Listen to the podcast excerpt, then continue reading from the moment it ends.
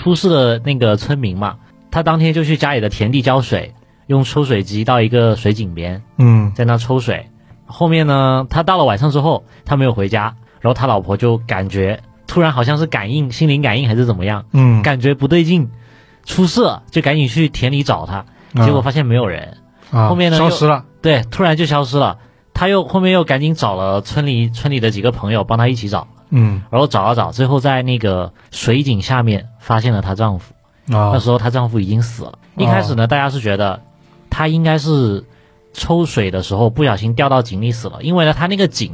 与其说是一般的井是有有个井壁围着的，嗯但他们那个井呢特别简陋，就其实就是一个地坑洞，就是一地个洞坑嗯地洞。后面人就是得出来的结论，可能是抽水的时候不小心滑进去掉死了，就是摔死了，嗯就是掉进那啊掉个进那水个井水井里面了嘛淹死了。嗯哦淹死了，但是另外一些居民就是觉得有问题，